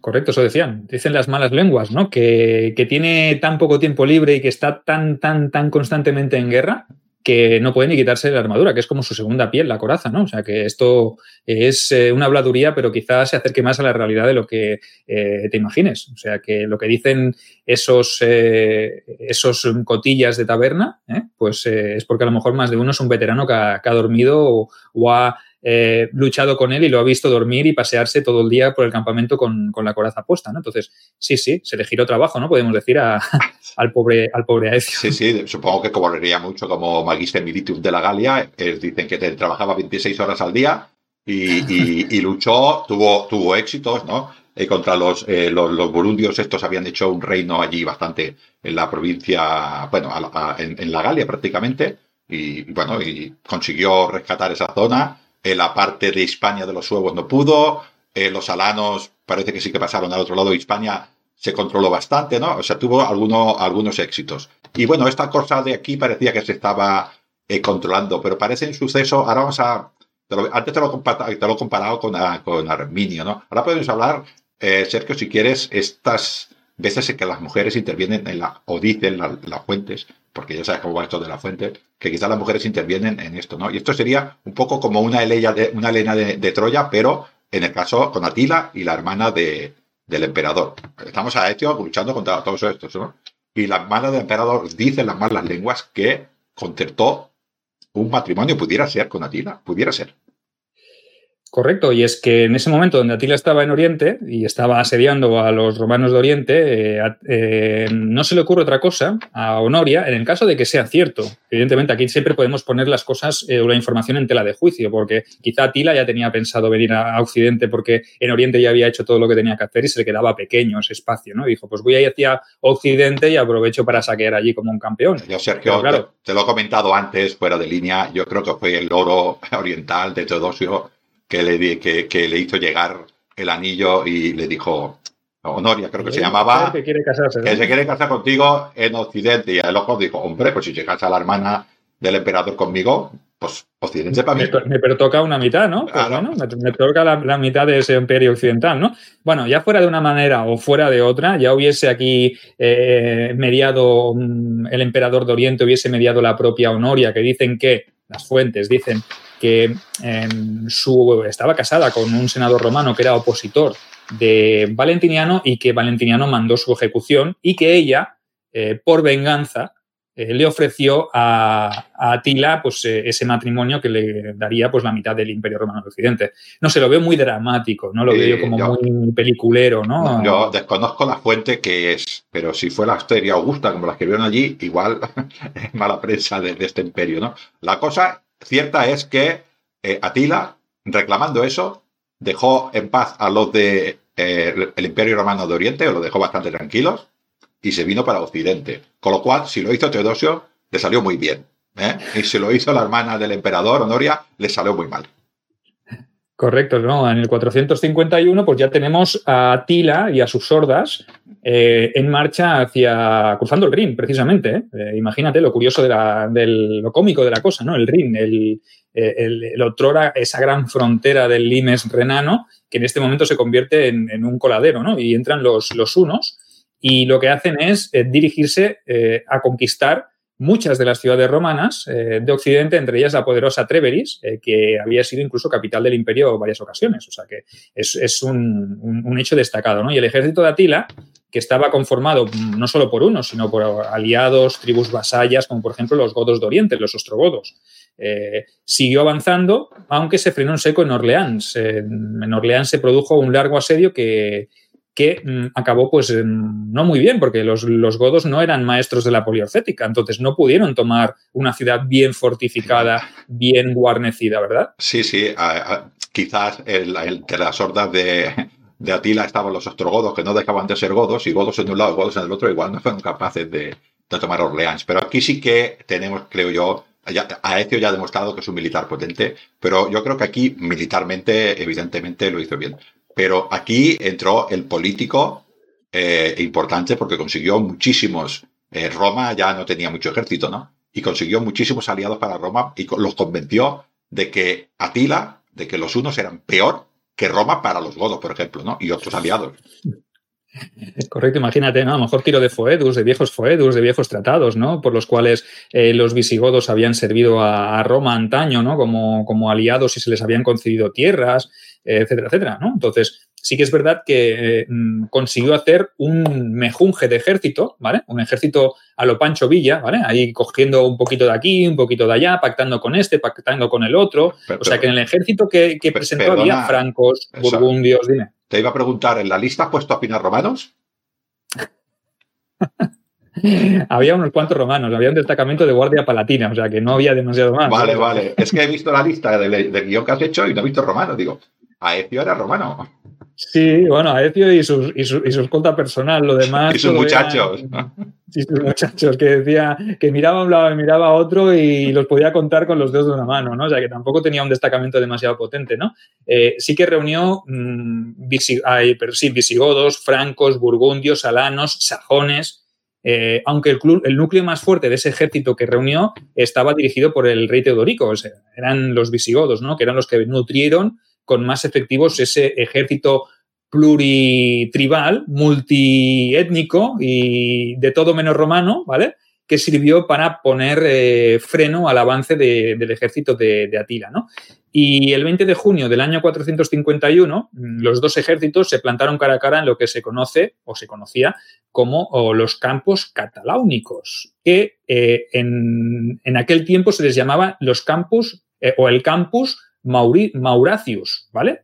Mm, esto es el, nombre antiguo. El nombre moderno eh, con el que se conoce esta batalla es la batalla de Chalons en Champagne, que es el lugar o la población actual de la localización de donde se produjo esa, temible batalla. Una de las más grandes de la tarde antigüedad, ¿verdad? Sí, sí, se dicen en las fuentes que 50.000, 60.000 por un lado y 70.000, 50.000, 70.000 por el otro. Creo que eh, podríamos obviar la batalla, Sergio, y así dejamos, me vuelve, me vuelve otra vez a odiar eh, nuestros oyentes. La dejamos para unas grandes batallas de las legiones de Roma, ¿no? Muy bien, porque... legiones de Roma aquí, pero...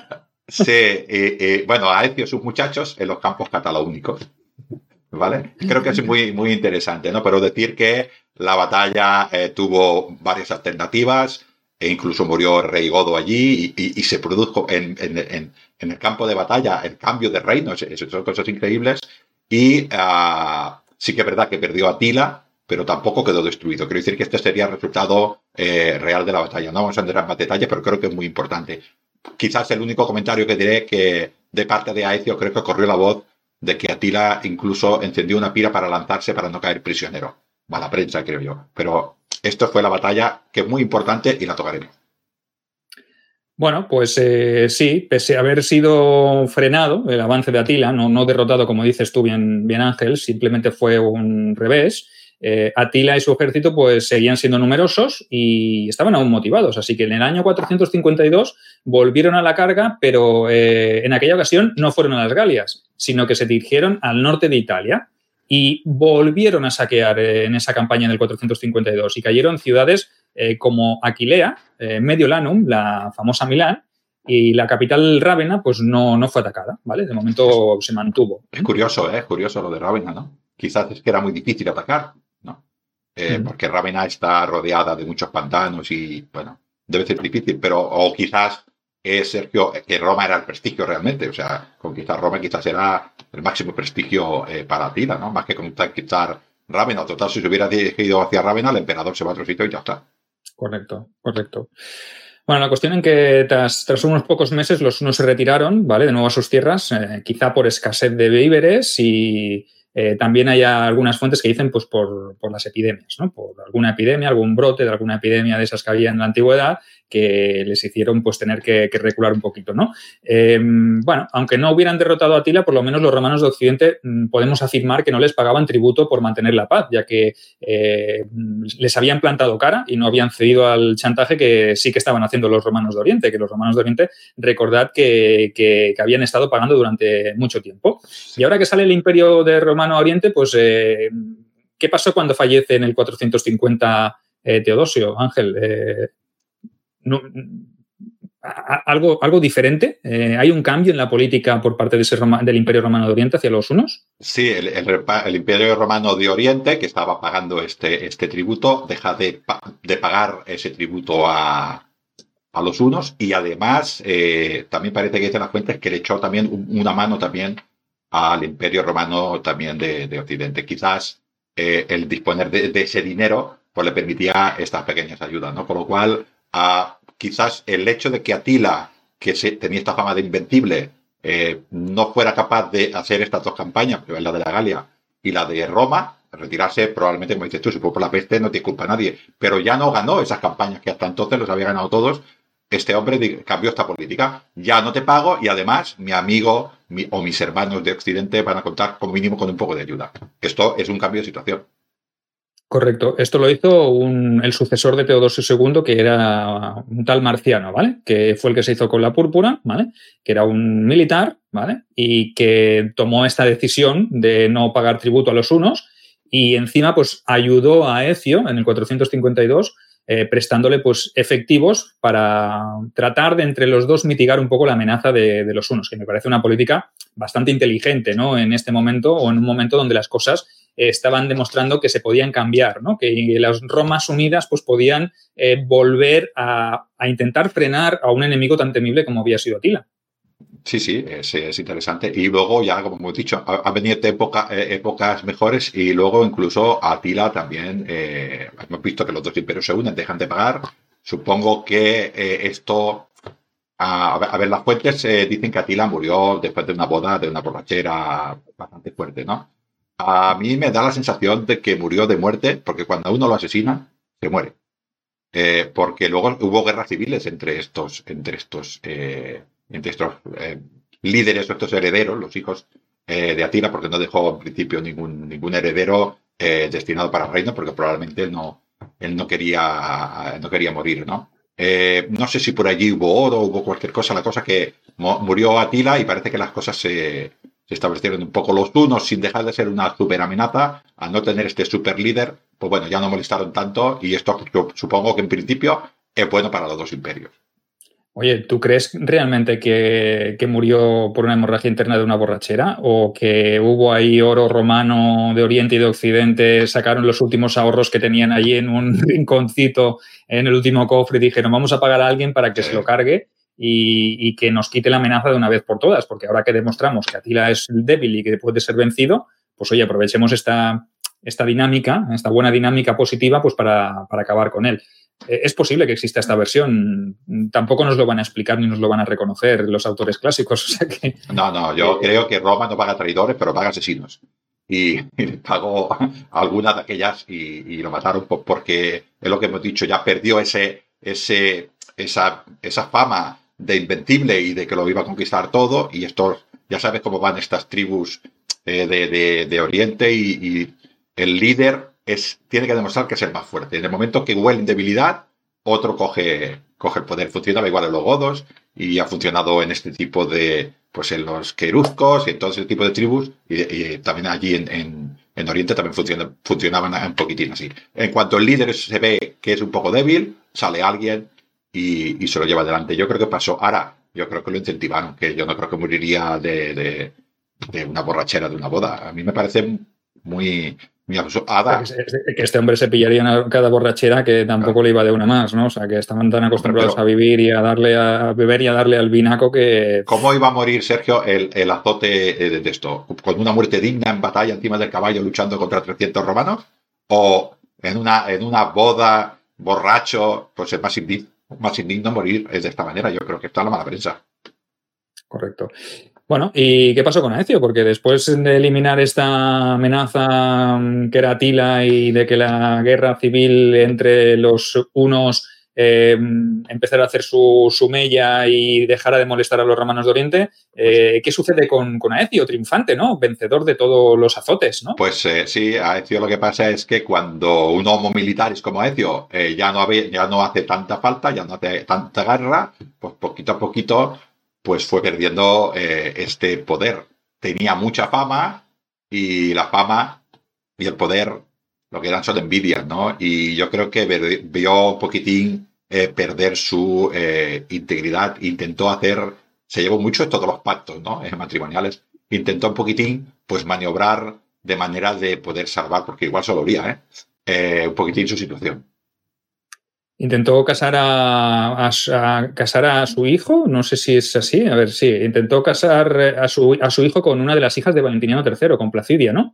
Sí, Pero le salió mal porque el emperador ya tenía otra idea para su futuro, ¿no? Ya había dictado sentencia y ya tenía un plan elaborado para deshacerse de su principal amenaza, ¿no? De, un candidato que si se veía en peligro también podía reaccionar de una manera bastante más radical, ¿no? Pues volvemos a hablar de los emperadores débiles. Nos encontramos a Aecio con un ejército potente que sabe, que sabe luchar, eh, Aecio sus muchachos romanos y un montón de, pueblos federados bárbaros, pero estos ahora mismo ya no tienen tanta guerra. Les es muy fácil volverse hacia Roma, ¿no? Es decir, que es un cuando el emperador es débil, pues tiene este miedo, ¿no? Eh, no sé si, si a esto quería hacerlo o no, pero el hombre seguramente le dijo, no, no, yo quiero, vamos a hacerlo bien, mi hija, y luego ya en todo caso, mi hijo. Ah, sí, el emperador tenía otros planes para Ezio y a través de un tal eh, Petronio Máximo eh, lo convocó al, al palacio para hablar con él, hubo una, parece que hubo una discusión y tal, la cosa que este hombre o el emperador incluso dicen que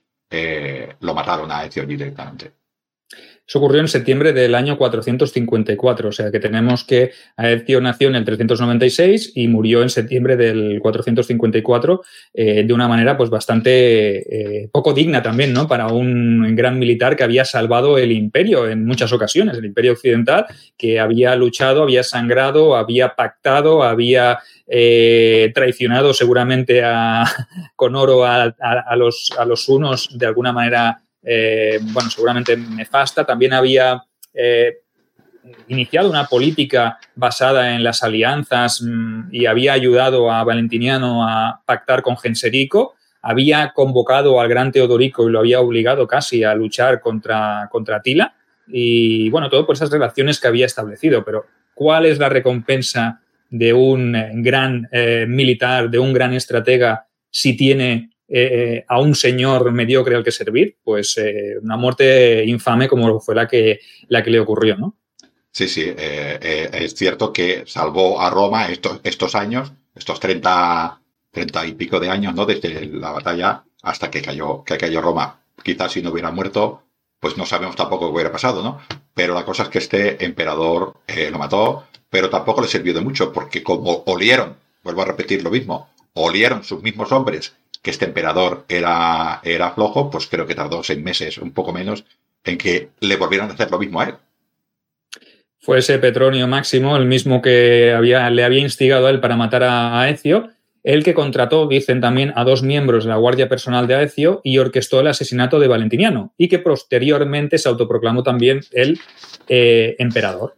¿Vale? O sea que esta es la, triste historia de, de, de Aecio, eh, la relación que guardó con, Atila, con los hunos, con el Imperio de, Oriente, con Valentiniano, o sea, ¿cuántos personajazos hemos tratado en, esta, en estos dos programas que le hemos dedicado al último gran romano de Occidente, ¿no? Y, bueno, como tú bien dices, Ángel, eh, el futuro del Imperio Romano de Occidente estaba ya labradísimo, ¿no? En ese momento ya no había, eh, habría una sucesión de, emperadores, alguno de ellos, incluso Mayoriano, intentaría o haría algún hálito de, esperanza de volver a recuperar eh, territorio, pero un espejismo, ¿verdad? Sí, sí, este emperador es cierto que que hizo, hizo unas conquistas y recuperó muchísima parte, menos el reino suevo, que sería, digamos, lo que sería parte de Portugal y Galicia, y el reino godo, que estaría en la parte del Cantábrico de Francia, prácticamente el resto del imperio, bueno, y Cartago, que se le quedaron los, los vándalos, el resto del imperio se recuperó. Pero es, eh, es una, una conquista efímera porque dura, en Roma duró desde la muerte de Aecio hasta que cayó Roma, creo que pasan 31 años, ¿no? yo creo que Aecio es eh, en esa época en la que Roma ya no tenía prácticamente, como has dicho tú, yo lo hemos dicho de broma, ¿no? A Ezio y sus muchachos, pocas tropas romanas, realmente romanas de, pro, y casi todos los demás eran pueblos que eran ejércitos romanos, ¿no? Pero eran ya directamente pueblos eh, bárbaros, ¿no? Y él fue capaz de ganar todas estas tierras para Roma o de aguantar Roma con todo este tipo de pueblos, con lo cual, tanto militarmente como a nivel político y a nivel de pactos, conocía muy bien a, a estos pueblos y logró que estos mismos pueblos defendieran a Roma. Bueno, esperamos que os haya gustado esta entrega dedicada a Flavio Aecio. Volveremos con más personajes eh, de la historia de Roma, eh, porque creemos que también es un tema que puede ser interesante. Eh, y recordad sobre todo, suscribíos al canal si queréis seguir viendo los vídeos. Tenéis también entre semana nuestros calamares a la Romana Express, que sabemos que os están gustando y que lo estáis disfrutando. O sea que más no se puede pedir. Suscribíos al canal y suscribíos al canal de Ángel en, en iVoox, al Lignum en Roma, donde se van recuperando los audios que vamos o los vídeos en formato audio para que los podáis eh, ver. Eh, sin más, Ángel, ¿algo que alegar antes de, irnos? No, que vendrán más batallas y vendrán más eh, generales. Pues nada, un placer, Calamares. Cuidaros mucho y hasta la siguiente.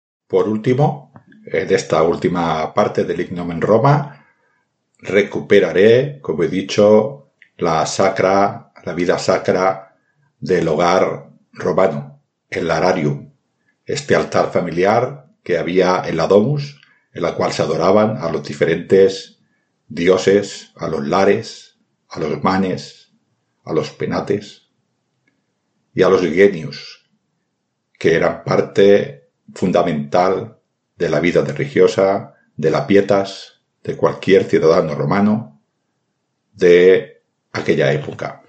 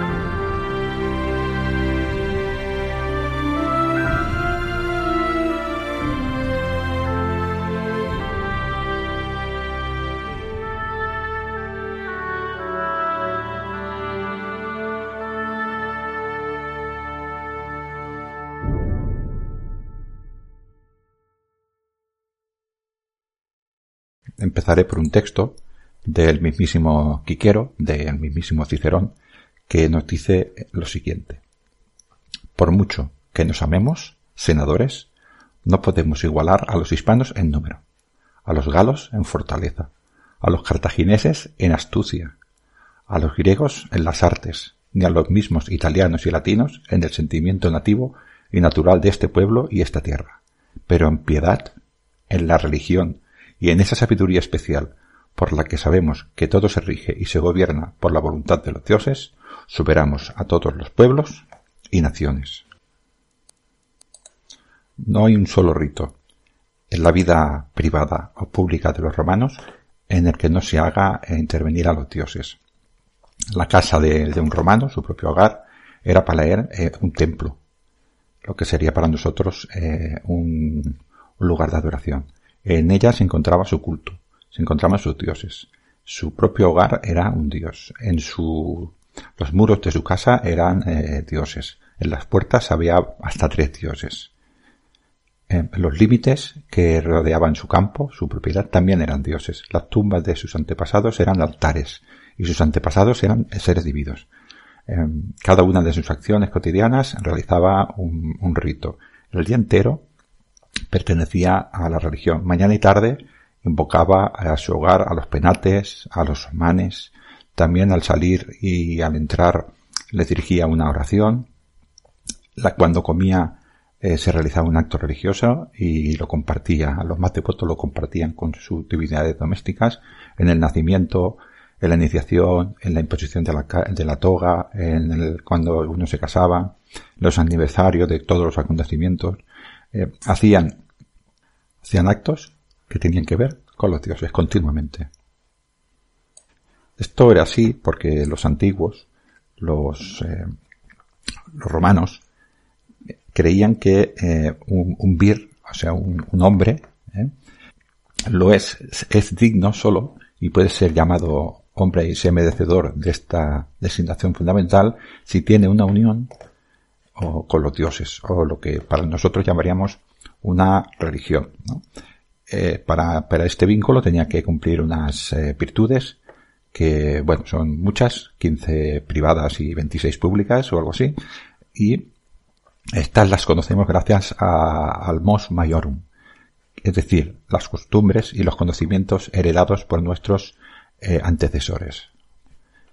Este conocimiento ancestral lo conocemos y a través de él sabemos lo que tenemos que hacer y lo que, y lo que no tenemos que hacer. Y además tenemos obligación de transmitirlo a las generaciones que nos seguirán. O sea que los romanos tenían unas costumbres ancestrales que tenían que respetar y tenían que transmitir a sus, a sus hijos. Esto era muy importante para ellos, puesto que prácticamente todos los autores, todos los autores de la antigüedad escribieron sobre estas virtudes. Así que, desde su punto de vista, para ser un hombre, para ser considerado hombre, para ser considerado una persona digna en esa sociedad, tenía que tener una religión y tenía que tener una unión estrecha con los dioses. Esta es, eh, en parte, la explicación de esta eh, manera de ver las cosas.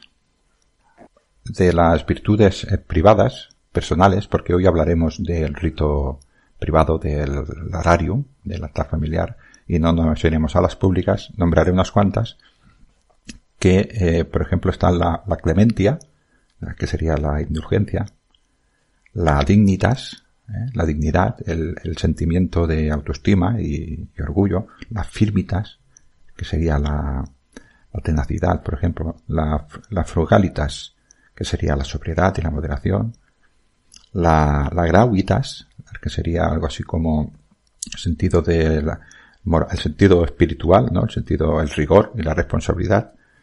Bueno, la honestitas, la humanitas, hay varias, ¿no? La, la pietas es bastante importante, que eh, es esto que hace referencia a la observación con los deberes para los demás, el respeto del orden social, el respeto político y el respeto religioso.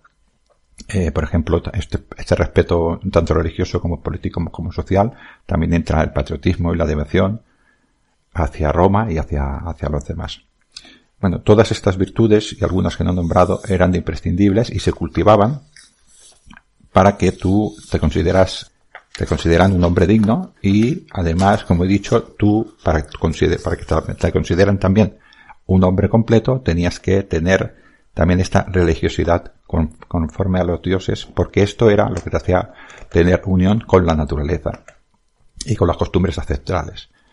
Para ellos era todo lo mismo, tener respeto a la naturaleza, tener respeto a las costumbres ancestrales, tener respeto a tu sociedad, porque tu sociedad era tradicional y tu sociedad era antigua, y esto, eh, este, este respeto y esta manera de pensar los hacía mm, ser muy tradicionales y muy, eh, muy ritualistas eh, con todo lo que se refería a los dioses en general y a los domésticos que hablaremos hoy también en particular.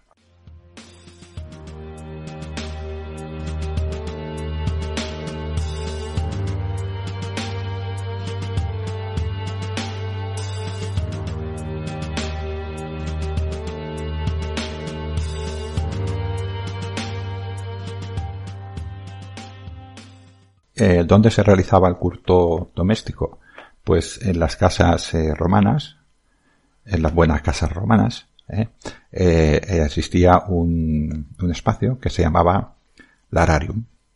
podríamos traducirlo como el, altar familiar, el lugar donde viven los dioses del hogar.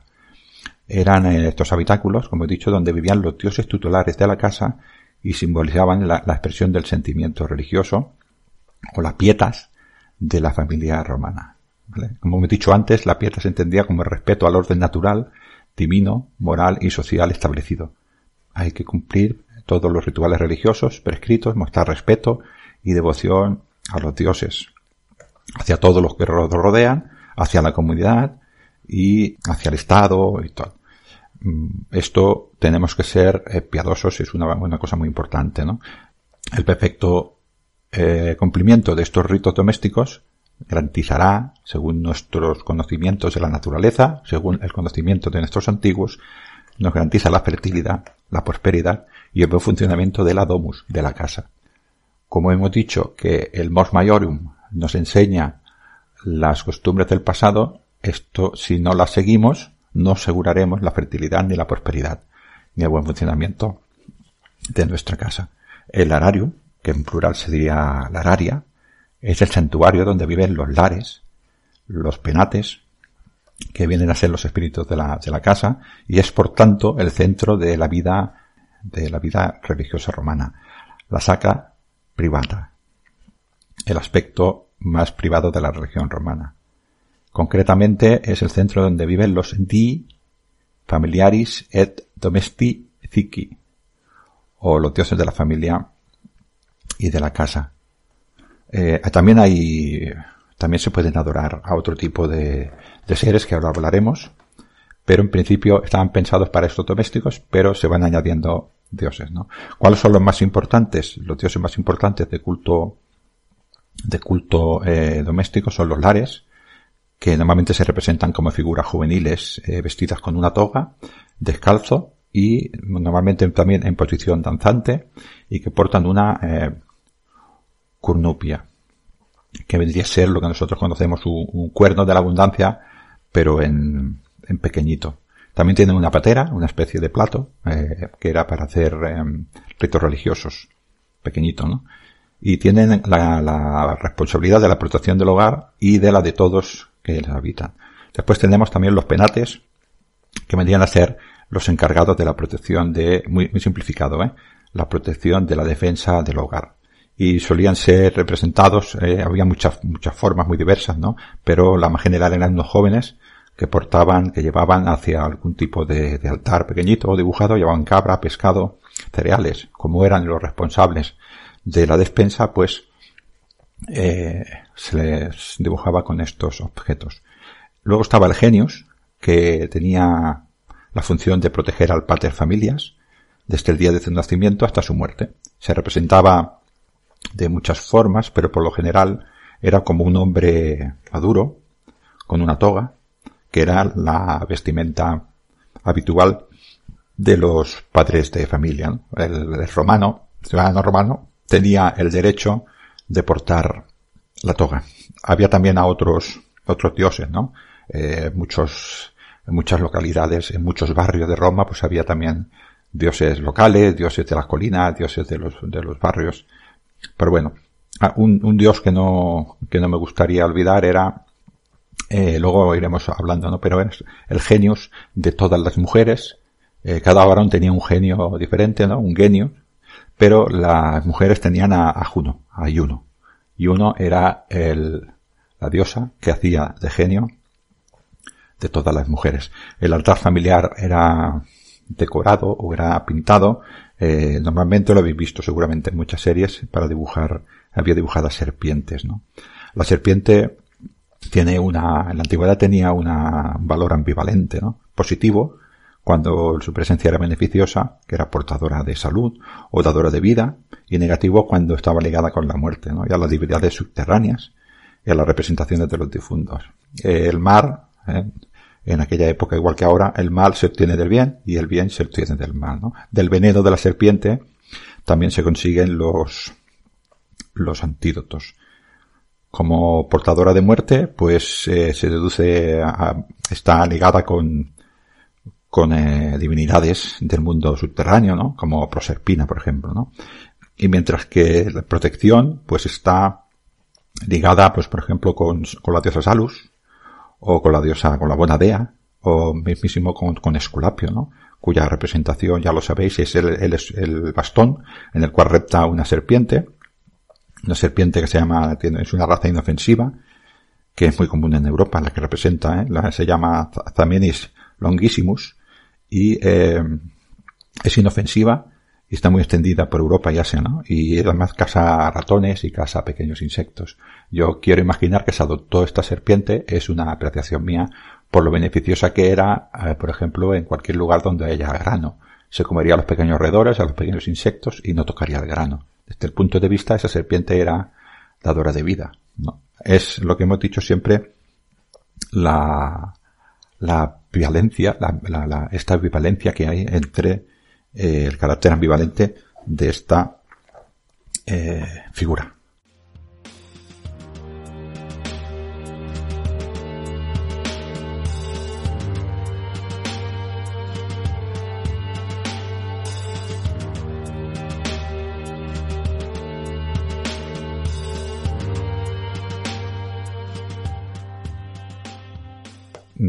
Como hemos dicho, el horario es el centro de la vida religiosa doméstica. Sin embargo, no es necesario que sea lujosa, aunque hay muchísimas eh, familias que hicieron un altar bastante eh, importante, ¿no? Y podían gastarse una fortuna, pero no era necesario tanto lujo, era en general podía ser bastante sobrio porque era era costumbre, se, eh, austero, dijéramos, ¿no? Era una de las virtudes. Pero como todo con el tiempo, pues se fue perdiendo esta, estas costumbres. Eh, era un simple hueco en la pared, eh, también se podía poner una mesa o un estante, cualquier cosa. los únicos requisitos era, por ejemplo, que, que el espacio que ocupara solamente se utilizara para eso, para, para orar y además que fuera permanente, que nunca se fuera, que nunca saliera de ese, de ese lugar. Que no fuera un espacio poco trocitado de la casa y que no se convirtiera en un obstáculo. ¿no? O sea, yo puedo tener un horario por donde se pase, pero que no moleste. Normalmente, como me he dicho, tendría la, una serpiente y eh, allí estaban las, las imágenes. Eh, había que había que ponerlo, había que mantenerlo siempre limpio. Una de las eh, virtudes era la salubritas. Y la salubritas era la limpieza tanto de, del objeto de adoración como de la persona que adora.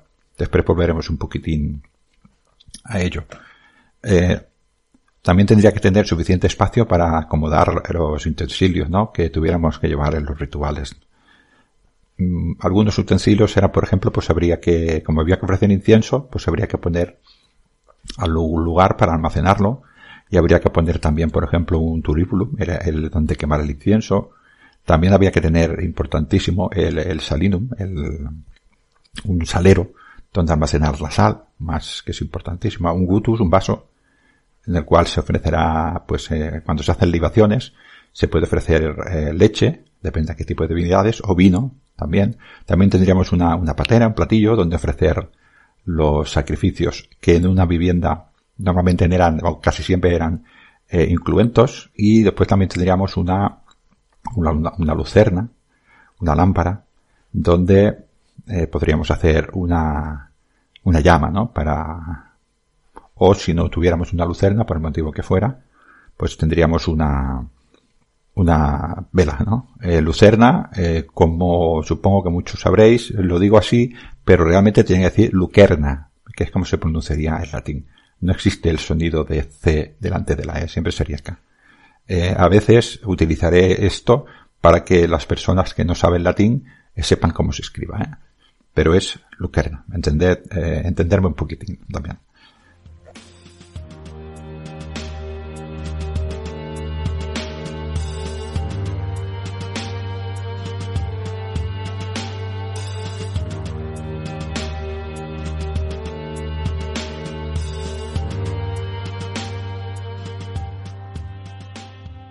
Bien, imaginemos que queremos hacer un pequeño ritual eh, matutino, el primero de, la mañana, y nos dirigimos a nuestro, a nuestro horario como pater familia y queremos iniciar nuestro rezo matutino para desear pues una buena aventura para ese día, para nosotros y para todos, todos los nuestros. Lo primero que haremos será habernos eh, lavado y habernos eh, limpiado el cuerpo y habernos puesto una ropa limpia, bien vestidos, nos dirigiríamos al altar. Allí, pues, eh, nos cubriremos la cabeza con el capite velato, que es eh, ponerse el velo encima de la cabeza para, como respeto ante los dioses. Entonces allí nos prepararíamos para, para el ritual tendríamos que eh, limpiar primero eh, el, ararium. No podemos hacer este ritual faltando a las salubritas y a la pietas, que son dos eh, virtudes privadas, ¿no? La, las salubritas es la virtud de mantener, de mantenerse saludable y presentarse con la indumentaria adecuada para el acto y con higiene personal correcta. O sea, nosotros tenemos que estar limpios, pero además también tiene que estar limpia el arario. Y la pietas es ser consciente de que tenemos que respetar el orden natural, divino, moral y social establecido. Y tenemos que cumplir con todos los rituales religiosos prescritos. Y mostrar respeto y devoción ante los dioses. Adorar también a la, respetar la naturaleza. Y, y con una dedicación constante. Con esto quiero decir que tenemos que respetar el orden natural. Y el orden natural es que toda esta cosa, todo, tanto el agrario como nosotros, tenemos que estar limpios. No nos podemos presentar ante los dioses sabiendo que no, eh, que no conservamos las, las costumbres y eh, no nos podemos eh, presentar conociendo que hemos perdido parte de lo que nosotros consideramos ser un hombre. Para ser un hombre y ser merecedor de esta designación es prescindible tener esta unión con los dioses y tener una religión. Y a través de todas estas costumbres ancestrales sabemos que tenemos que presentarnos ante los dioses en ese ritual partiendo de la base de la salubritas. Esto es muy importante porque esta salubritas no solamente es eh, tiene que ver con el aspecto, dijéramos, físico, limpiarnos el cuerpo, sino que también nos limpiamos eh, por dentro. Y entonces tenemos que hacer una, una ablución, una ablutio.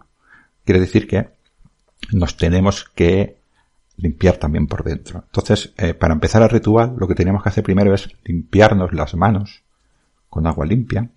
En algunas versiones he visto que además es con agua limpia y además con sal. Hay versiones, ¿eh? todo esto es una interpretación de los diferentes eh, rezos que he visto yo. Y es un ejemplo que estoy dando. Entonces, eh, el, padre de familia diría, Ae aqua corpore impuritates velum plumbo ad aurum mutando eluat. O sea que esta agua expulsa las impurezas de mi sustancia como el plomo al oro. Todo esto es cuando nos hemos fregado las, las manos. Nos llevaríamos las manos a la cabeza, las dos palmas de las manos a la cabeza, entonces diríamos purga mentem. Purga mis pensamientos, purga mi mente. La llevaríamos al cuerpo, las estaríamos hacia abajo y nos tocaríamos, dijéramos, la, la, las partes laterales del cuerpo y diríamos purga corpus. O sea, se eh, limpia mi eh, cuerpo. Luego lo llevaríamos las dos manos al corazón y diríamos purga animum. Eh, cura mi, mi, mi, sentimiento, mi alma, mi interior, ¿no? Y después ya diríamos quita est. Así es. Así que estas salubritas no solamente es, tiene referencia al hecho de la limpieza exterior, sino que nosotros tenemos que presentarnos ante la, eh, la divinidad limpios tanto por dentro como por fuera. Es por eso que es tan importante. Esto es mantener siempre el rito y ser conscientes de lo que estamos haciendo. Una vez esto, si nos presentaremos ante, como es por la mañana, nos presentaremos ante el Dios de los inicios y los finales, que sería, por ejemplo, eh, Iane Pater, esto, o sea, Padre Jano, bendito seas y encenderemos, eh, después nos acercaremos al horario y encenderemos el fuego, por ejemplo, ya hemos dicho de una, de, una lucerna o de una vela y diríamos beta, vesta, mater, mate exto y la encenderíamos. Vesta es eh, la diosa, es una diosa que tenía la, la facultad o la, o se creía que era la protectora del hogar también. El fuego eh, estaba muy ligado con Vesta y hay poquísimas cosas más ligadas a un hogar que el fuego. De hecho, el lugar, el, hogar y el lugar donde se prende fuego se llaman hogar. Es por esto, tiene mucha importancia, ¿no? Entonces empezaríamos este ritual matutino y mientras encendemos incienso, incienso y mientras se toca eh, con la mano derecha al, nuestro horario, se invoca a los dioses, ¿no? a Hanum matutino, a la Madre Vespa, a Júpiter, a los lares familiares, a los manes, a los penates, al genio del padre de familia, o al genio de la persona que rece, o a Janus, a Juno, si eres, si eres una mujer, entonces pues por ejemplo le daríamos las gracias por este nuevo día, este nuevo día y, y que los dioses bendecieran la casa, la familia, que nos bendecera a todos los míos, que protegiera a, a, mis hijos, a mi mujer, y que el día fuera afortunado y que les favorecieran. Es el pedirle a los dioses. También eh, volveré a recordar que normalmente el, para romano existía la relación con los dioses era, era estrecha, pero era siempre de intercambio. Yo te doy incienso, tú protégeme a mí. Yo te doy, yo te enciendo una vela, tú guárdame a mí, séme favorable. Yo te doy para que tú para que tú me des. Además de esto, había mucha, muchísima costumbre de, en esa patena, como hemos dicho antes, ¿eh? eh, dejar allí una, una liva, un pastelito eh, de espelta y allí lo, lo dejamos para, para los dioses y además le decíamos, te da incienso a un dios, a unos dioses determinados, os doy, enciendo el fuego a otros dioses, doy también esta oliva, esta comida también, y a cambio vosotros, eh, acordaros, acordaros de mí.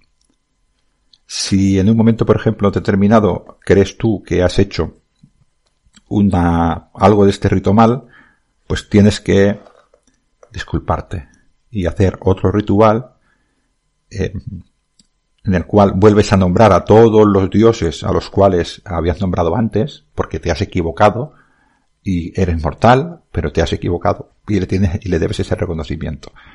Te tienes que disculpar y ofrecerles otra dádiva para que te disculpen, ¿no? Y, entonces decirle que mediante este nuevo, eh, esta nueva dádiva, este nuevo sacrificio, te perdonen y te dejen, eh, sobre todo que entiendan que eres humano y te equivocas, que no es tu intención, tienes propósito de enmienda. Ya como último, en todo caso, lo que quedaría sería despedirse de, ellos y eh, clausuraríamos despidiéndonos de la Vesta Mater y del eh, y de Janus y de Jano. Y con esto luego realizaremos una, una cosa que se llama adoratio, o sea, sería algo así como eh, llevando la mano a la mano derecha a la boca, hacer el gesto del beso y indicarlo y señalándolos hacia él. Había varios modelos de esta adoratio, había también que daba, hacía este mismo gesto, poner la mano y daba una vuelta sobre sí mismo para acabar realizando el, este gesto. También existía quien tocaba el altar familiar con la mano derecha y se tapaba la boca con la izquierda. Esto era una eh, adoratio. Existía otra cosa que era la adulatio, que era em, lo que hacían los pueblos para los romanos, que eran bárbaros, que era el prostrarse de rodillas e incluso tocar con la cabeza en el suelo. Esta, esto así no lo entendían los romanos. Los romanos no se arrodillaban ante nadie, ni tan siquiera ante los dioses. Bueno, este es una pequeña explicación Mm, y entre ellas hay parte de interpretación de cómo eh, era el, culto o el rezo, un rezo matutino en un horario romano, de cualquier familia normal. Espero que se haya sentido, sentéis curiosidad por esto y busquéis más información que de lo que se trata. Hasta otro audio. Amigos del Mediterráneo.